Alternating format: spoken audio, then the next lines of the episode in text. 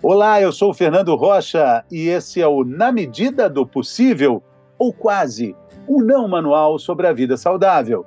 Não manual porque a gente não tem manual.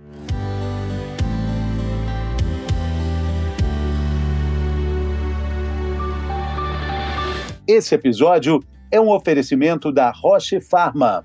A gente vai abordar um assunto que você com certeza já ouviu falar: esclerose múltipla. Claro, você conhece, não é? É coisa de idoso, né? Esclerosado é quem perdeu a memória, né? É algum tipo de demência, não é? É hereditário também, não é? Então, se você concordou com a maioria dessas informações, você faz parte de um grupo imenso, de mais da metade da população brasileira que não sabe o que é a esclerose múltipla. Não é coisa de idoso. Ela atinge o paciente, na maioria das vezes, na fase mais ativa da vida, entre 20 e 40 anos de idade. A maioria, mulheres. Esclerose múltipla não é demência, é uma doença neurológica complexa. É crônica, progressiva e muitas vezes incapacitante. Falta informação, sobra preconceito. Esclerose múltipla não tem cura, mas tem tratamento. E quanto antes for o diagnóstico, maiores as chances de evitar consequências mais graves ao sistema nervoso. Também não existe um exame específico para identificar a doença, mas existem múltiplas razões para saber mais sobre ela. Na medida do possível, a gente vai unir as pontas desse assunto: médico, paciente, família e sociedade. É importante dizer que esse episódio está sendo gravado no Agosto Laranja, o mês de conscientização e informação sobre a esclerose múltipla. Quem participa conosco é a publicitária Bruna Rocha, que foi diagnosticada ainda na adolescência e hoje é vice-presidente da AME, Associação de Pacientes e Amigos Múltiplos pela Esclerose. E também o Dr. Ricardo Gonçalves, médico neurologista, coordenador do Centro de Esclerose Múltipla da Serra Gaúcha, no Rio Grande do Sul. Sejam bem-vindos. Olá, Fernanda, tudo bem? É um grande prazer a gente poder compartilhar um pouco da nossa experiência aqui com vocês. Alegria minha. Bem-vindo, doutor Ricardo. Olá, Fernando. Olá, Bruna. Olá, ouvintes. É um prazer estar aqui hoje para a gente conversar um pouquinho sobre uma, uma doença que nos atrai e nos une em prol da informação, como tu bem comentaste no início do programa. Exatamente. Existem mais perguntas do que respostas sobre esse problema, sobre essa doença, e a gente vai fazer algumas delas. É, eu queria começar com a Bruna, porque ela tem uma história muito marcante é, na trajetória de entendimento é, da, da, esclerose múltipla, não é, Bruna? Sua, sua trajetória começou muito cedo, né? Isso mesmo, Fernando. Eu tive o diagnóstico com 14 anos, né? Então foi em 2000. Hoje eu estou com 34 e é, foi um diagnóstico bastante jovem. A maioria das pessoas é diagnosticada depois dos 20 anos, mas eu tive que me acostumar a viver com uma doença desde muito cedo. É, então, praticamente toda a minha vida profissional, a minha vida amorosa, a minha vida social foi construída com esse diagnóstico, né? Então, foram diversas adaptações e como diz o nome, né, a esclerose múltipla, ela não é múltipla só no nome, ela é múltipla é, ao longo da nossa vida. Então, nesses 20 anos de diagnóstico, eu já tive diversos sintomas diferentes, diversas fases diferentes e tratamentos diferentes. Então, hoje, por exemplo, eu tô sem sequela nenhuma aparente, eu tenho uma mobilidade reduzida muito pequena, então quem me vê não diz que eu tenho alguma doença, né? Aquela história do ah, não tem cara de doença, como se doença tivesse alguma, alguma cara.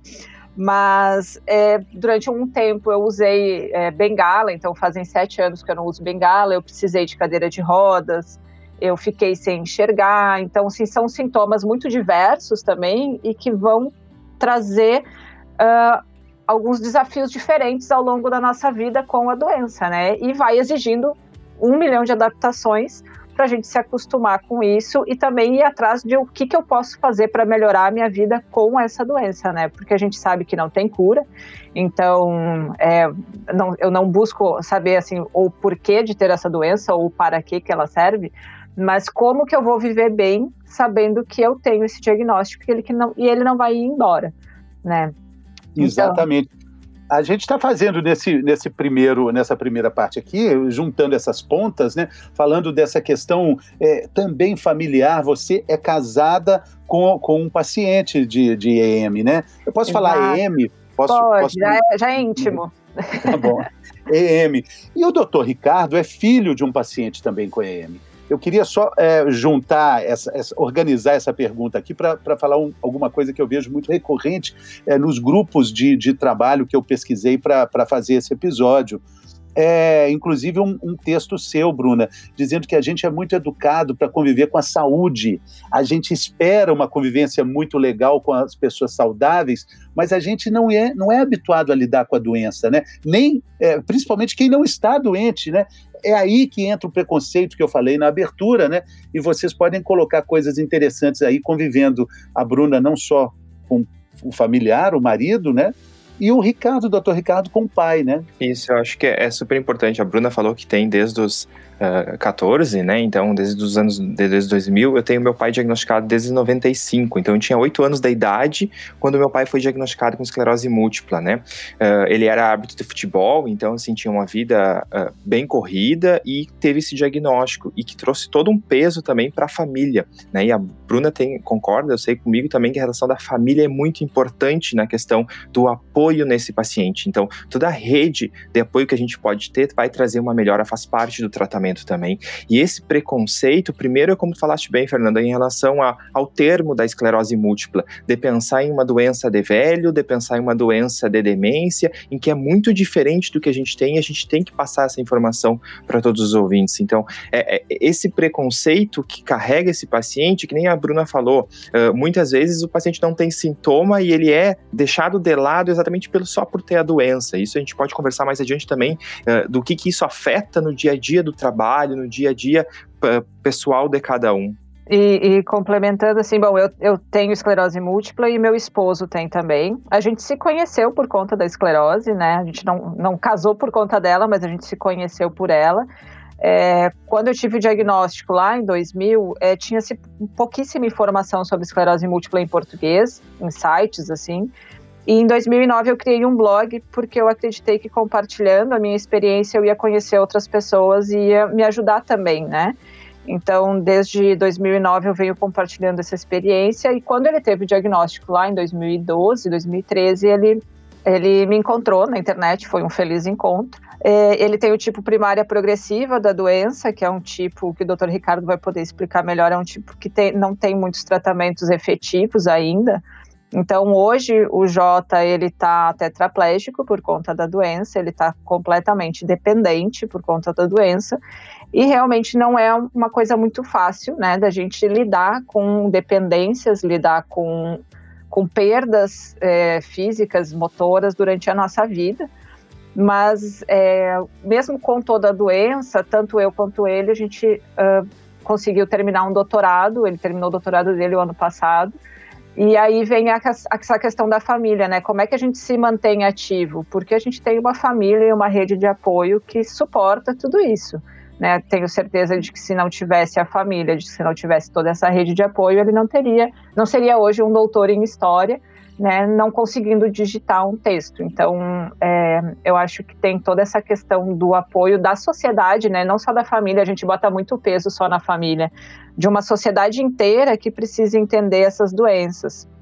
E como tu bem disseste também, Fernando, a, a questão do, de um texto meu que fala sobre a gente ser acostumado a lidar com saúde, não com doença, realmente a gente é, é, isso eu trabalhei muito na minha tese de doutorado, que é sobre compartilhamento de histórias de pessoas com doenças crônicas, que a gente a gente é ensinado a falar de saúde, né? A gente é ensinado a falar só sobre saúde porque a saúde é o desejado.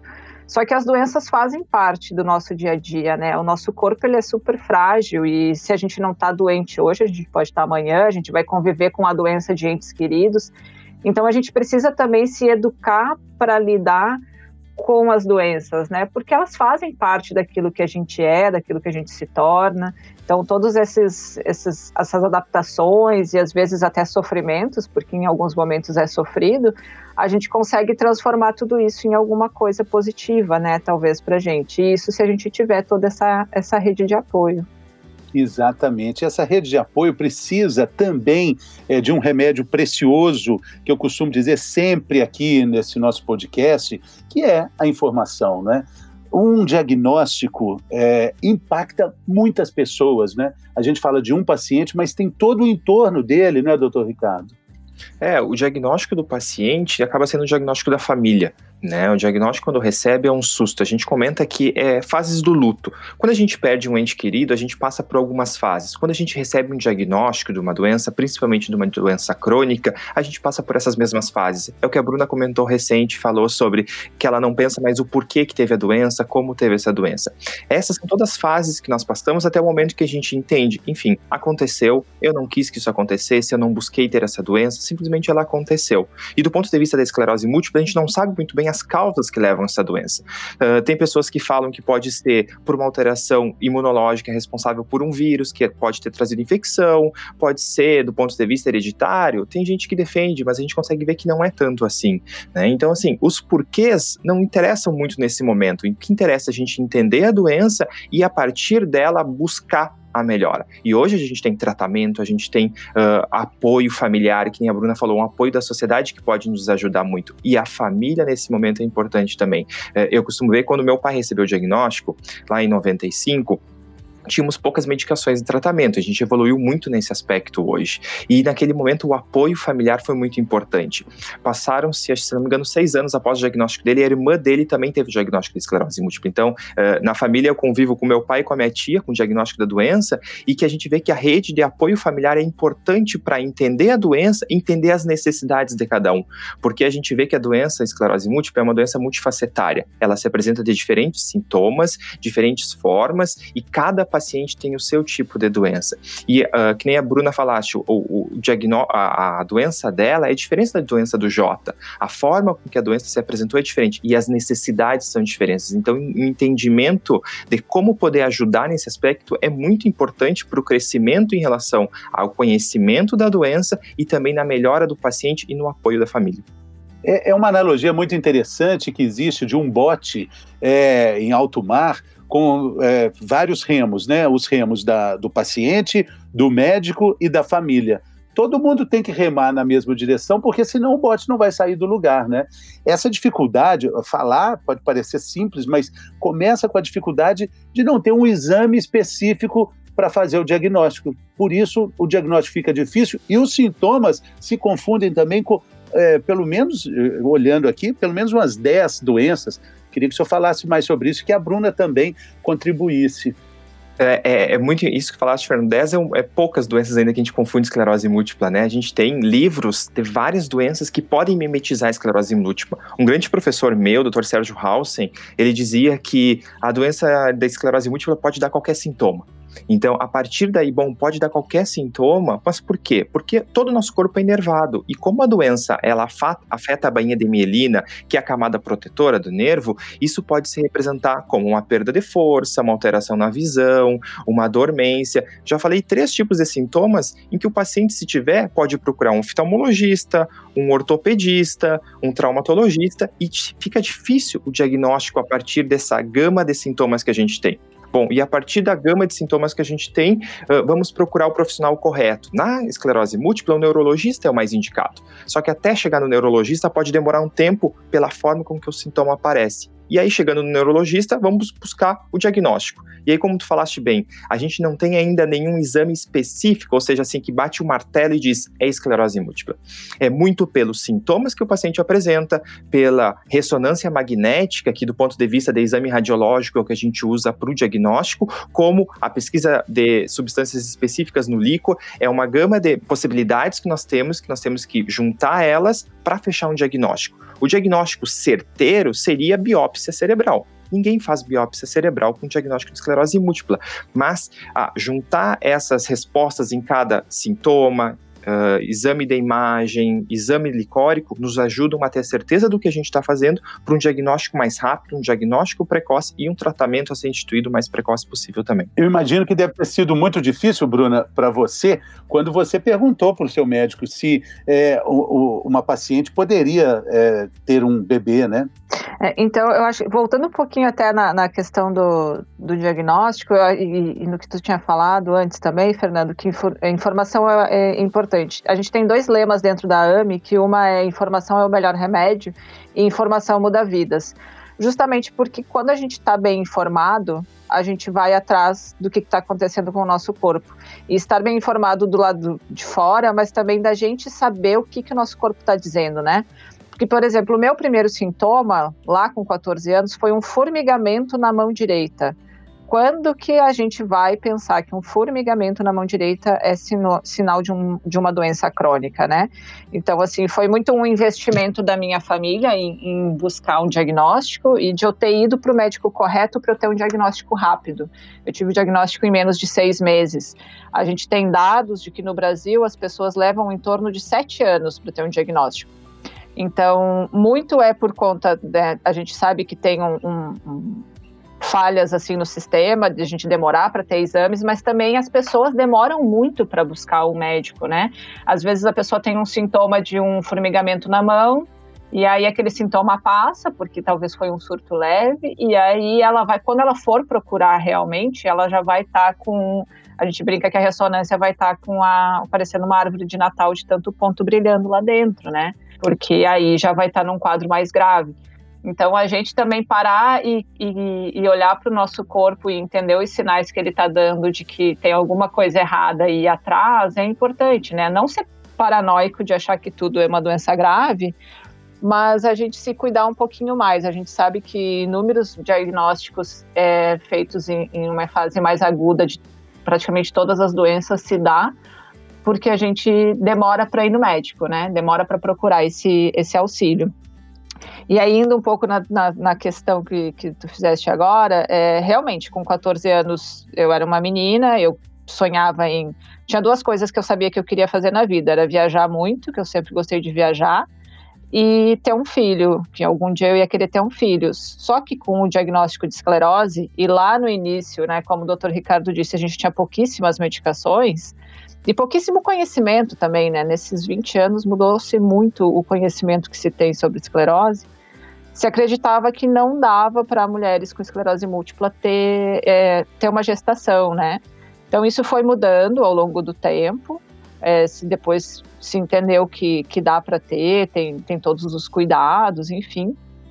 E quando eu tive, então, o desejo realmente de ter um filho e o meu esposo também quando a gente compartilhou esse desejo, é, começamos uma luta por, por duas questões, né? Uma, porque eu tinha que parar meu tratamento para poder ter um filho, então teria que ter todo um cuidado e o entendimento da minha, né, uma relação realmente que a gente tem com a médica, né? Então, uma relação de confiança e segurança com a minha neurologista e com o obstetra e também toda uma pressão social, porque as pessoas, é, muitas pessoas super apoiaram, mas muitas pessoas também têm aquele preconceito de que pessoas com doença não podem ter filhos, né? Porque é uma irresponsabilidade, como é que vocês vão cuidar, enfim, surgiram muitas questões nesse sentido, assim. Mesmo a, a esclerose múltipla não sendo uma doença hereditária, não sendo uma doença genética, as pessoas sempre têm esse capacitismo, né, esse preconceito de que pessoas com doenças não podem realizar as coisas que elas querem. Exatamente. E você provou que, que isso é possível. É, quando você fez essa pergunta, é, existiam questões muito nebulosas ainda com relação à gravidez ligada à, à esclerose múltipla? Não, agora quando eu realmente quis engravidar, a gente já tinha muito, muito mais noção, assim, de que, é, que era tranquilo. Eu já conhecia muitas mulheres também que tinham tido filhos. É, então, meu filho hoje, o Francisco, tem três anos e oito meses. É a nossa alegria de viver aqui da casa. Né? Ele entende já esclerose múltipla e já sabe desenhar neurônio, né? Então, para ver como o tema é muito recorrente mesmo. Mas é, é um tema que não, não, não é de conhecimento uh, de todos os médicos, não são todos os médicos que falam com uma segurança sobre esse tema. Né? Não são todos os obstetras, ginecologistas que atendem pacientes com esclerose múltipla por um medo e desconhecimento realmente do que, que pode ser feito, do parto, da anestesia, enfim. Então, é, é um, um, processo de amadurecimento de, de médico e paciente, assim. Né? Tanto que uma das lutas que eu tive foi para amamentar o Francisco, que a, a minha médica ela acreditava num protocolo de é, voltar à medicação logo que eu ganhasse ele, e eu bati pé, eu amamentei por três meses, foi pouco, igual. É, a gente já tem conhecimento de mulheres que conseguiram por mais tempo, sem ter surtos, mas eu acho que é muito uma questão da gente entender que a paciente de esclerose múltipla ou paciente de esclerose múltipla são pessoas, né?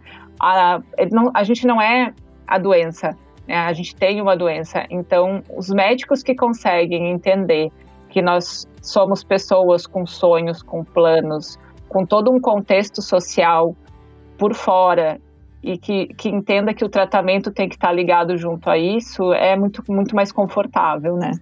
É, isso a gente consegue ver que isso é evolução do conhecimento né? O que a Bruna comentaste bem, ela teve o Francisco há três anos e pouquinho. Uh, no início dos anos 2000, uh, ah, não era indicado mesmo a, a, mulher com esclerose múltipla ter filho, pelo risco que se tem após a gestação ter um surto da doença, uma incapacidade. Então, isso, à luz do conhecimento que se tinha na época, era essa indicação. Isso a gente vê que mudou muito, né? A mulher hoje que quer ter filho, o homem que quer ter filho hoje, uh, eu, eu, brinco com meus pacientes, né, que é, é um filho a quatro, cinco mãos, né? Que é o casal, o obstetra, o neurologista. Então, assim, é um filho a várias mãos. Então, por quê? Porque o cuidado tem que ser feito né? E a Bruna falaste em relação à amamentação. Antigamente, a gente uh, contraindicava mesmo, muitas vezes, a amamentação pelo risco da doença ser pior na pós-gestação. Hoje a gente vê que tem estudos que já mostram que talvez a amamentação possa proteger em relação a um surto da doença pós-parto. Então, é o conhecimento que nós vamos adquirindo ao longo da, do tempo que vai nos dar segurança também para poder uh, indicar novas terapêuticas, para poder acompanhar melhor o paciente. A gente, eu queria só, a, gente falou rapidamente sobre os sintomas, eu queria voltar nessa questão porque uh, faltou explicar. A gente disse que os sintomas se confundem com mais de 10 doenças. Vamos, vamos a eles. Problemas de visão, né? É, vocês me completem aí. Visão, fraqueza, o que mais? Dormência, tontura, né? Confundir com labirintite é muito comum. O paciente pode ter, uh, uh, que nem a Bruna falaste, aquela dormência que sentiu na mão, que muitas vezes pode pensar que é ansiedade, pode pensar que é compressão do nervo. O paciente pode ter alterações na visão, que vai aí pensar, a visão deu uma alteração de uh, turvamento visual, pensa que pode ser alguma coisa oftalmológica, procura oftalmologista. Então, são vários sintomas que podem ser comparado com outras doenças que acaba sendo como propriamente da esclerose múltipla, né? Então, uh, entender o que que é, e aí a gente pode comentar um pouquinho do que que é o surto da doença, porque quem conhece esclerose múltipla já ouviu falar que é o surto. Né, o paciente tem um surto. E o que, que, seria esse surto? Né? O surto da doença é o sintoma que o paciente apresenta. Então, uh, por exemplo, Fernando, eh, pode ser a perda da visão que é um dos sintomas mais típicos da doença. Normalmente, um quarto dos pacientes abre um diagnóstico de esclerose múltipla com alteração visual. E como é que funciona essa da perda visual. Então o paciente começa com um turvamento, uma, uma, o olho fica um pouco nublado, normalmente é um olho só. Isso vai aumentando ao longo dos dias. Não é nada súbito que a gente chama, ou seja, agudo, que acontece de um minuto para o outro. Que daí pode fazer a confusão muito com uma isquemia né, que pode se acometer dessa forma. Então, a perda visual ela é uma perda que vai acontecendo ao longo dos dias, com turvamento visual, com uma dor, a movimentação dos olhos. Aí tu pensa, a gente está em casa, começa com um sintoma desses, o sintoma dura em torno de, podendo durar de 15 dias até dois meses e meio para passar. Quando tu vai marcar um, um, atendimento, tu marca o atendimento, muitas vezes demora esse atendimento, pensando no sistema público e também no sistema de plano de saúde, pode demorar. Aí o sintoma passou. Passou o sintoma, que, que a gente faz, Fernando? A gente esquece, deixa. A dormência é a mesma coisa. Ah, era estresse, era ansiedade, e deixa. E aí que demora para um diagnóstico. Então, sempre quando a gente tiver um sintoma, a gente tem que buscar saber o que, que é. Porque isso vai nos auxiliar no diagnóstico de uma doença e também a gente entender o que está acontecendo no nosso corpo. O que eu costumo falar com os pacientes é que depois do diagnóstico, eles prestam mais atenção no corpo deles. Eles começam a sentir o dedo mínimo do pé, o, o, dedinho da mão, sentir algo que antes não sentia. Então, conhecimento do próprio corpo, e como a gente já falou bem sobre a saúde, entender sobre a saúde da gente é muito importante para a gente estar tá ciente do que está acontecendo com a gente e poder auxiliar, seja no diagnóstico ou em alguma outra coisa que possa nos trazer para uma melhora. Muito interessante também a gente entender uma doença neurológica complexa, crônica, progressiva, incapacitante. Ok, mas como é que, como é que o, o doutor Ricardo explica isso para um paciente que acabou de receber o diagnóstico? Como é que a gente pode explicar para as pessoas que estão ouvindo a gente aqui agora? É, existem conexões cerebrais. Eu já, eu já li alguma coisa assim falando que a gente tem mais conexões do que estrelas no céu, do que existem estrelas no céu. Como é que algumas podem causar esse problema tão incapacitante? É, o cérebro é fantástico mesmo, né? Então, assim, ele tem inúmeras conexões neurais e isso tudo traz uma, uma forma que a gente não conseguiu descobrir ainda metade do que está em relação a esse cérebro, né, Fernando? Em relação à doença da esclerose múltipla, o que, que a gente consegue ver? Que quando o paciente recebe mesmo esse diagnóstico de doença crônica, autoimune, uma doença que pode ser incapacitante, isso prejudica muito como ele vai lidar com a doença, né? a gente comentou, doenças como pressão alta, diabetes, uh, também são doenças desse tipo e que também trazem um peso para o paciente paciente, mas a informação elas, dessas doenças que são mais conhecidas ameniza um pouco o sintoma desse paciente e a angústia desse paciente. Em relação à esclerose múltipla, o que, que a gente tem? É uma doença autoimune, e essa doença autoimune é porque uma partezinha do nosso organismo rejeita a outra e acaba agredindo essa outra parte. No caso da esclerose múltipla, é a mielina, que é a camada protetora dos nervos. À medida que ela causa esse impacto na mielina, causa os sintomas. Então a gente tem que pensar desses, a partir desses sintomas que ela pode ser incapacitante em, dependendo da área que ela afeta. Bom, ela afetou uma área específica do, do, do cérebro em que há um movimento, ela pode ter uma diminuição da força naquele lado, o paciente pode ter durante uns dois meses um, um grau importante de incapacidade e tende a melhorar. Bom, bom, doutor, mas vai melhorar 100% ou vai melhorar 80%?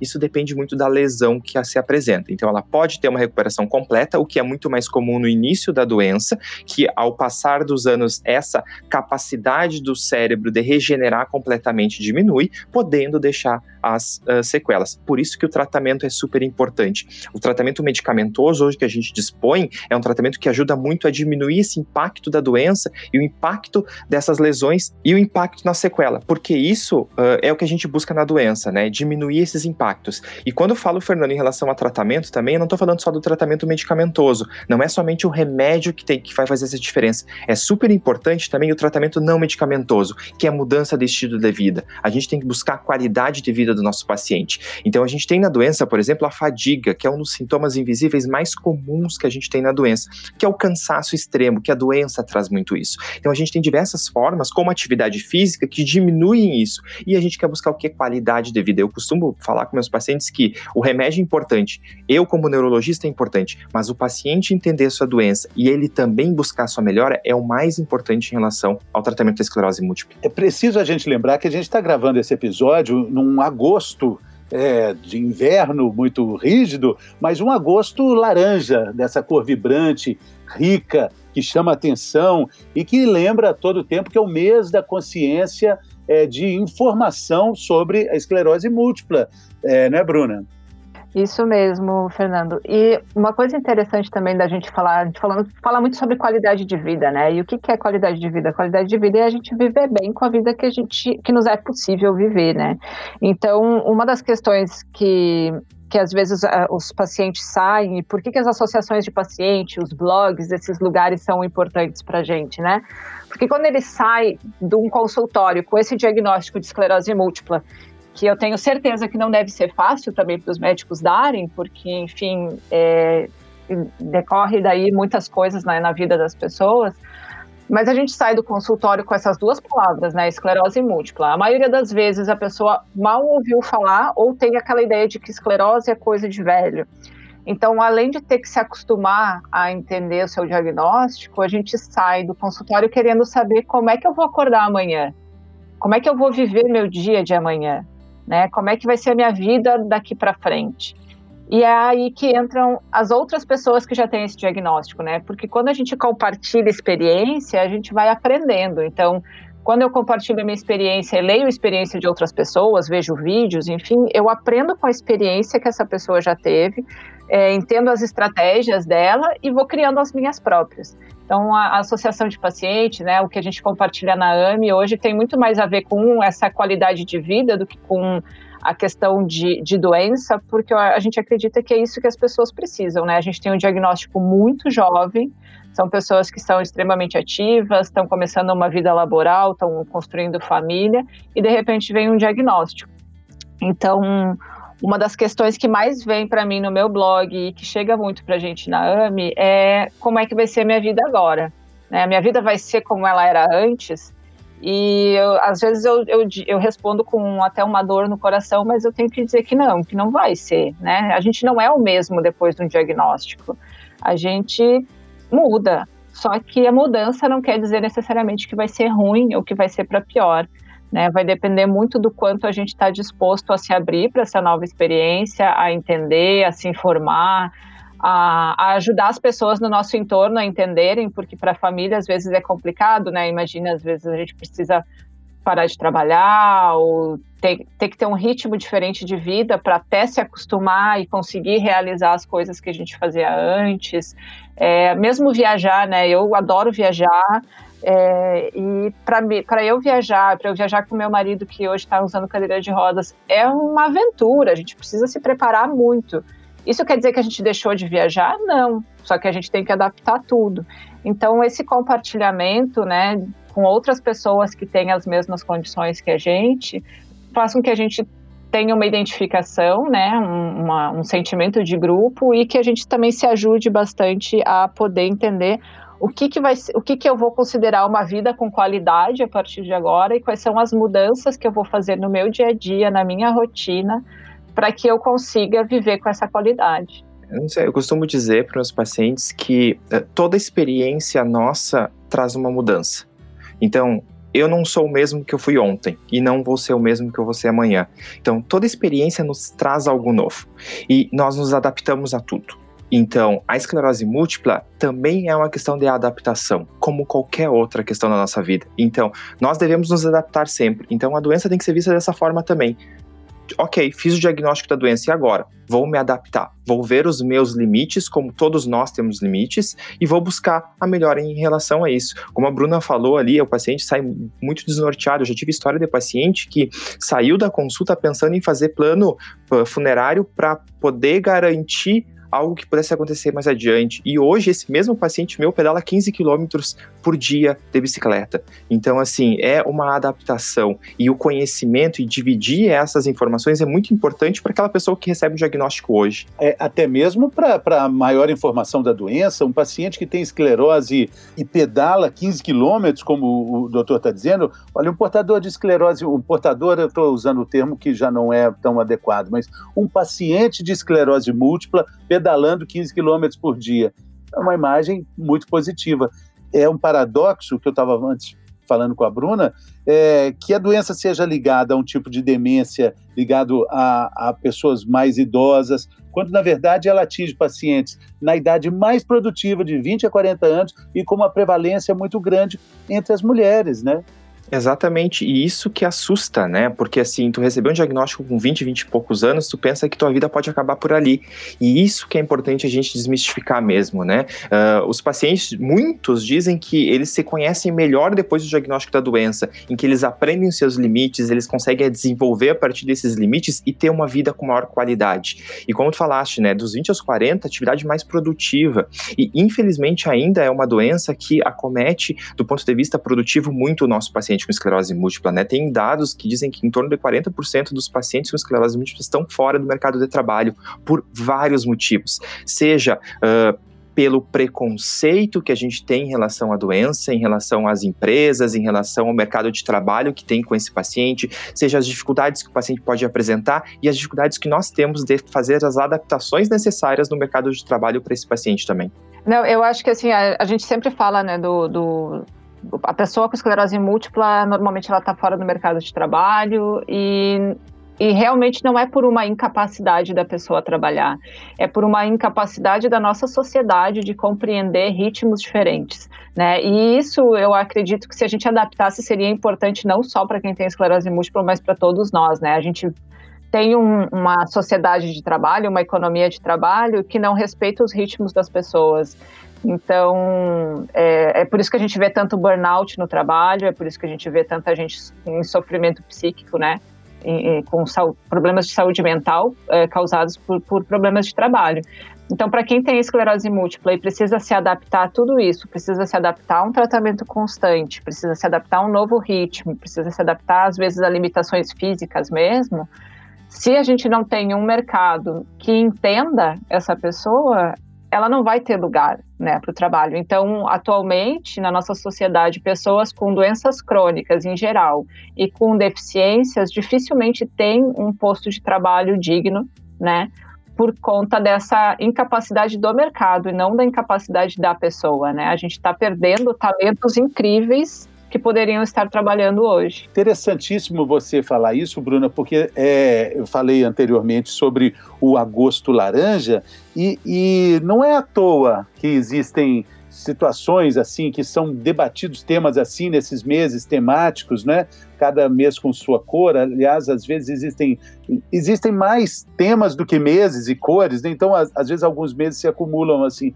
Mas é importante o que você falou é, de conscientização algumas pessoas usando faixas, identificações da cor laranja como uma forma de comunicação do que, do, do que ela é capaz, do que ali desse, de, desse universo em que ela está inserida, né? Exato. Até a gente criou o Agosto Laranja, né? A, a, na verdade, o Dia Nacional de Conscientização da Esclerose Múltipla ele existe desde 2006, é o dia 30 de agosto, e desde 2014 a gente faz na AME o Agosto Laranja, que hoje a gente fica super feliz de ver que todas as pessoas das associações do Brasil inteiro têm usado. E é justamente isso, é para ser um movimento de todos para todos. Porque são muitas pessoas, né? A gente tem uma média de 35 mil pessoas no Brasil diagnosticadas, fora as pessoas que têm a doença e a gente não tá, não tem esse dado ainda, né? As subdiagnosticadas, enfim. E são muitas pessoas que precisam ter voz. Então, é, pelo menos que nesse mês a gente consiga trazer né, essa jornada do paciente, né, mostrar assim que é, tem esse momento do diagnóstico, que é um momento de transição, é um momento de mudança, é um momento de, de da gente entender um pouco melhor a doença. Tem pessoas que já estão num momento de mais avançado da doença que precisam de adaptações, tem pessoas que já se adaptaram, mas estão num momento de planejar família, de planejar ter filhos. Então, como é que a gente vai responder essas pessoas, né, que estão querendo é, é, aumentar sua família construir um futuro e também pensar no futuro das pessoas com esclerose múltipla, né? Porque a gente tem um diagnóstico muito jovem e a gente pretende viver por muitos anos, assim como todo mundo. Então, como é que vai ser esse paciente de esclerose múltipla que até poucas décadas atrás, até, enfim, os anos 2000, a gente não tinha pacientes idosos com esclerose múltipla. Hoje a gente já tem pessoas que já têm 70 anos e têm o diagnóstico há muito tempo né? Porque hoje a gente tem tratamentos que permitem que a gente viva bem por tanto tempo com a doença.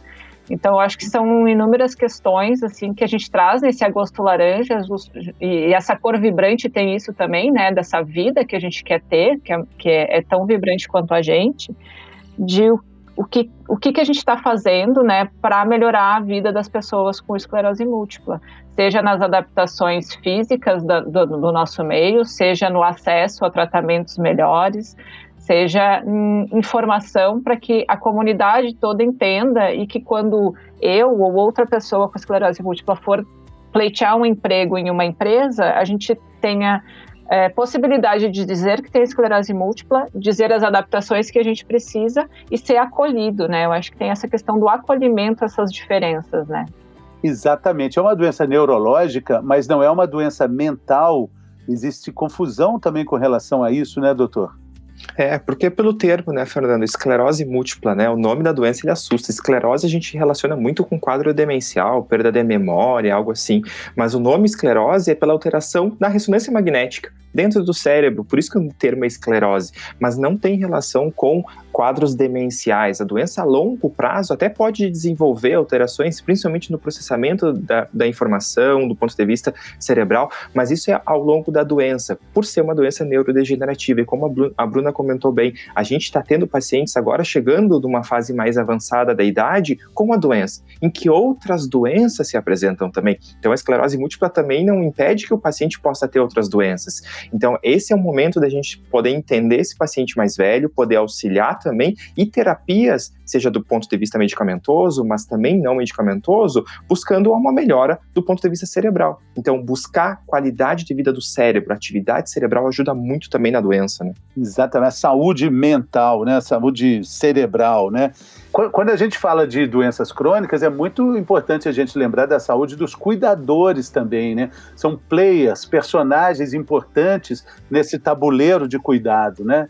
É muito Tem alguns estudos, falar. Fernando, que falam que uh, pacientes com doença de Alzheimer, que foi estudado os cuidadores dos pacientes com doença de Alzheimer, em torno de 70% desses pacientes acabam desenvolvendo alguma doença uh, psiquiátrica, como depressão e ansiedade, porque ele se dedica tanto ao cuidado daquele paciente que acaba esquecendo da sua própria saúde. Então é importante a gente pensar nessas pessoas sempre.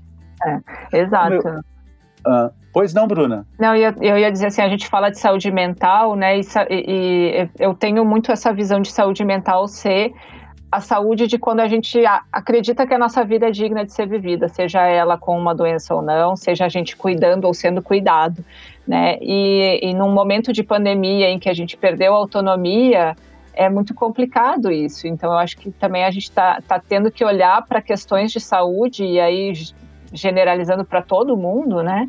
Que talvez a gente nunca tenha parado para olhar. E uma outra questão interessante da pandemia é que ela tirou a autonomia das pessoas de escolher sair de casa. E isso é uma questão que muitas pessoas com esclerose múltipla e com, com deficiências já passam a vida toda. Então a pandemia nos aproximou um pouco nesse sentimento da dependência, né? De eu dependo do outro, eu dependo do outro para ir buscar alguma coisa para mim, eu dependo, eu, eu não tenho autonomia para sair, eu preciso ter autorizações, e isso é o que pessoas com doenças passam todos os dias. Então, é pra gente, a, a, gente até brincou aqui em casa, meu esposo disse assim, bom, a gente está cinco, tá cinco meses no isolamento, mas eu estou há muito mais, porque a rua não me permite que eu saia de casa todos os dias, né? Então, as pessoas estão podendo experimentar um pouquinho da realidade de uma pessoa com doença crônica por conta dessas faltas de, de autonomia que a gente está passando. Com certeza, com certeza. Estamos todos vivendo uma ressignificação do nosso cotidiano, da nossa vida de todo dia. Bom, meus queridos, eh, para a gente caminhar para o fim, eu queria, Bruna, que você é, desse o, como a gente diz no jornalismo, o serviço aí é, para que pessoas pudessem procurar apoio. Você é vice-presidente de uma associação muito importante, você tem um blog também muito bem feito, muito bacana, que serve com certeza é, de muita informação, de muito apoio para quem precisa, né? Bom, então vamos lá, Fernando. A gente trabalha na Amigos Múltiplos pela Esclerose, a gente está online sete dias por semana, 24 horas por dia, disponível com acolhimento para pessoas com esclerose múltipla. É, informação de qualidade, a gente faz todas as nossas matérias, são feitas por nós, então, assim, a gente sabe que na internet a gente às vezes encontra notícias e, e informações muito, né, muito erradas, enfim, então é, podem ter a AME como um lugar de confiança para informação sobre esclerose múltipla. A gente lançou recentemente um livro que é com mais de 100 perguntas, a gente juntou nesses oito anos de história da AME, aquelas perguntas que todo mundo faz, né, as, per as perguntas mais frequentes, e escrevemos um livro. Então está disponível para compra na Amazon, mas também está gratuito para quem quiser, é só entrar no nosso site, é amigosmúltiplos.org.br. E para quem quiser falar diretamente comigo, além do, do, contato na AMI, que eu vou responder com todo carinho e prazer, eu tenho o brunarrocha.org, que é o meu site, onde tem o blog Esclerose Múltipla e eu, onde eu compartilho um pouco dessa minha experiência de ser pessoa com esclerose múltipla, ser cuidadora, ser mãe, enfim, trabalhar com esclerose múltipla há tanto tempo. Muito obrigado, Bruno. E doutor, é, é importante dizer que o especialista que cuida de pacientes com esclerose múltipla é um, um neurologista, né, doutor? Isso, é. A doença esclerose múltipla é uma doença neurológica, então o neurologista acaba sendo o médico que procura, mas que nem a gente falou antes, os sintomas podem ser variados. Então, às vezes, buscar um oftalmologista com sintoma, conversar com ele, perguntar também se não pode ser algum outro sintoma e buscar. E como a gente comentaste, comentou muito bem desde o início, é se informe busque a informação sobre a doença, porque aí você vai se conhecer. E se conhecendo, a gente vai buscar o quê? Qualidade de vida pra gente. Eu acho que essa é a ideia em relação à esclerose múltipla que a gente tem que ter. É uma doença crônica? Sim. É uma doença neurodegenerativa? Sim. Mas tem qualidade, tem como a gente buscar melhora e se manter bem por muito tempo com a doença. Muito obrigado, gente. Vocês acrescentaram muita luz a esse debate. Muito agradecido pela generosidade, pela disposição é, de estarem conosco aqui. Valeu. Eu que agradeço, Fernando. Um grande abraço a todos. Fernando, foi um prazer poder dividir com vocês um pouquinho da, da história de esclerose múltipla e, e fiquem bem e, por enquanto, fiquem em casa.